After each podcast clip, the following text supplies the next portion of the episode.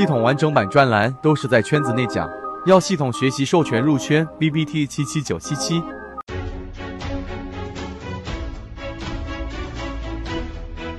去讲一讲缠论当中的一个非常细微的 K 线图形的一个关于 MACD 对于缠论里面背驰的一个辅助，去讲一讲缠论当中的其中第一个章节。呃，一个对于缠论准确率最高的第一买点的补充，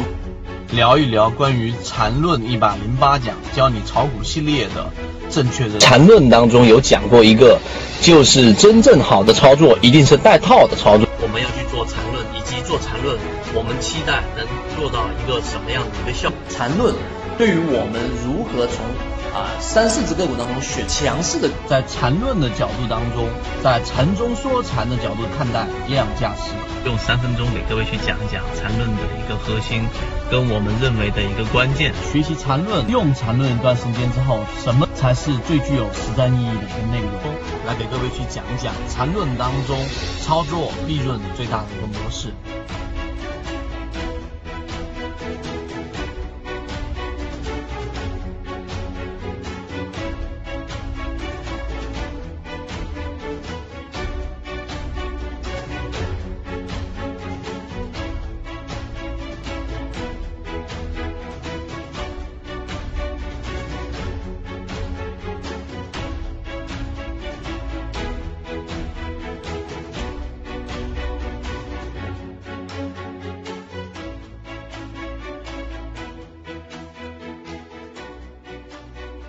那我们就用三分钟给大家去讲一讲，到底怎么去理解缠论里面的本质核心。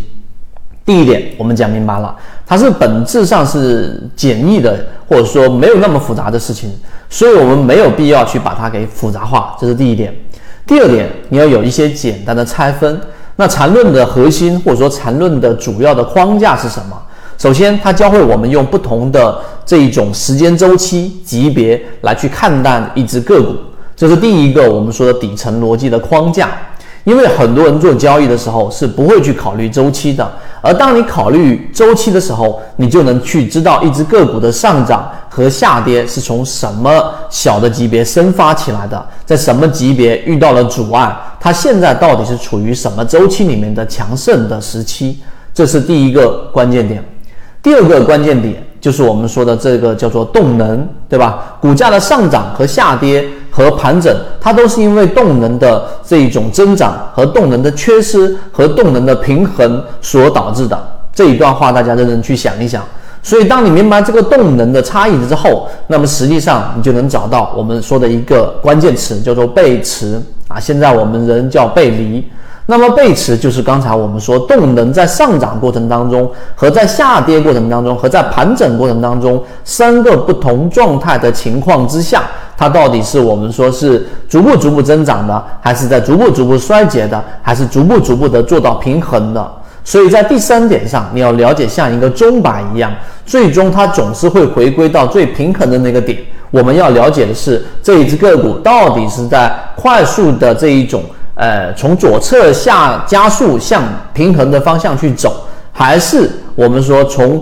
中轴平衡的位置往高处逐渐逐渐量能在不断衰竭的往右侧走的这个过程，这个是缠论的第三个逻辑框架。最后一点，我们想告诉给大家，对于缠论你的理解，你要知道，缠论它不是一个选股的我们说的思维，它更多的倾向于是在进出的思维。第一类型买点，第二类型买点，第三类型买卖点，它到底什么时候进，什么时候出，这个是才是关键。而在我们说的筛选和选股，则是另外一门或者说另外一个方向。